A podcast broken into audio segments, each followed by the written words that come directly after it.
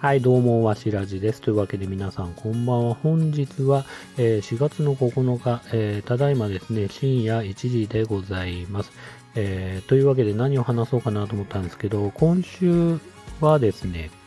あれですね、えっ、と、NHK でね、え放送が始ま始まった、えスーパーマンロイスかな、うん、を、え見ました。えまあ、1時間のね、まあ、テレビシリーズ、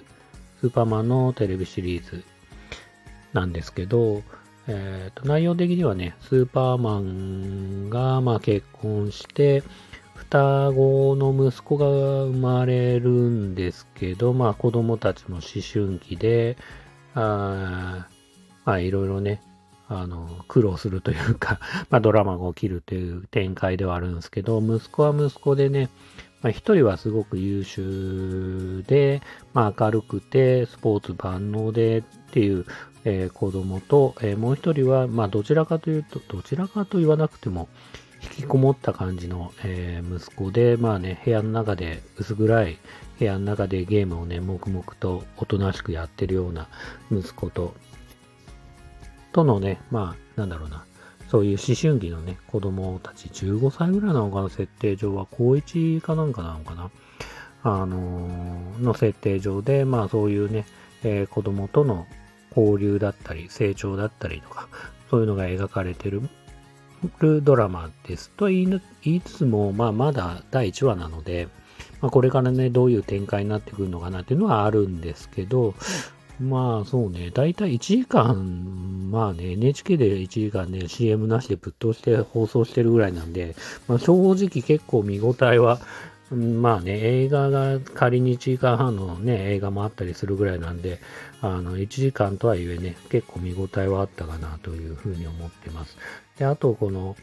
まあ、あんまりネタバレはできないですけど、スーパーマンもね、この息子たちはまだ自分たちの能力に気づいてないまあ、2人とも能力があるのかちょっとこれからの展開わからないですけど、あの、能力がもしかしたらあるかもしれないし、ないかもしれないし、あの、スーパーマンはスーパーマンでね、こう、父親、まあ、子供たちはまだ父親がスーパーマンってことを知らない状態で、まあ、ドラマはスタートしてるんで、まあ、その能力のことをね、話していいものか、どうなのかっていう葛藤もありつつ、奥さんとね、相談しながら、奥さんは自分のね、あの、旦那がね、スーパーマンってことは知ってるんで、あの、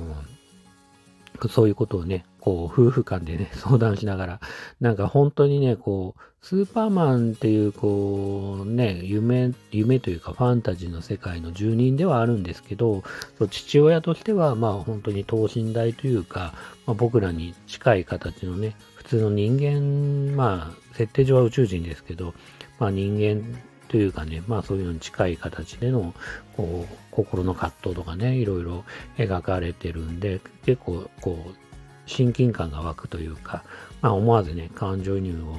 しちゃう部分と、もちろんスーパーマンとしてはかっこいい部分とあ描かれてて、まあ物語としてはそういう意味ではすごく地味ではあったんですけど、第1話に関しては。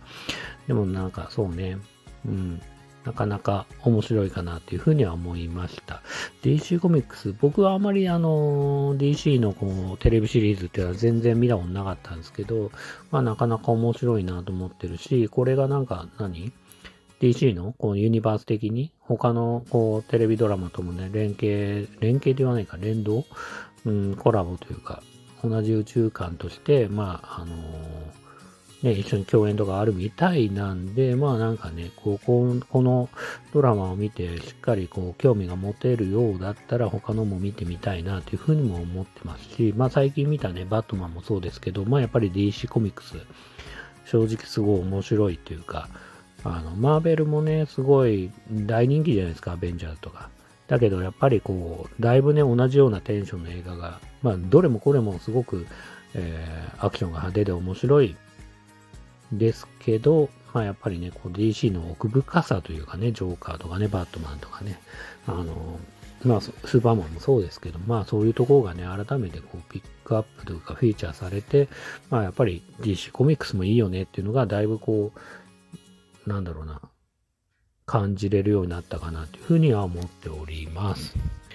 ドラマスーパーマンロイスについてはそんな感じですかね。うん、あとね、最近は、まあ、50歳か、本をね、ちょっと久しぶりに本屋、まあ、筋肉マンを買おうかなと思って本屋行ったんですけど、あのー、なんだ、50歳からたまたまね、こう、正直最近こう、本を読む気力もあんまないっていうか、なんかあんまり活字をね、プライベート読みたいなっていうことがあんまなくて、まあネットでね、こう活字を読んだりはするんですけど、なんかこれもいかんなと思って、で、とはいつもなんか自己啓発系の本とかもあんまり興味がなくて、で、たまたま目についた本が、その50歳から、まあ、えっ、ー、と、賢くなるみたいな本だったんですけど、あ、50歳からでも頭が良くなるかな、タイトル的には。うん、で、まあ、自分はまだ50歳ではないですけど、40過ぎて、やっぱりこう、理解力が低くなったりとか、記憶力が悪くなったりとか、なんかそれをちょっと正直ちょっと若干感じつつあったんで、それはいかんなというところだったり、まあそれをね、少しでも食い止められるようだったら、まあちょっと本読んでみようかなというふうには思ったんですけど、結構中身的には、あの、この頭のね、脳、脳をどうこうコントロールしていくかっていうことが、まあ書かれてて、まあやること自体は、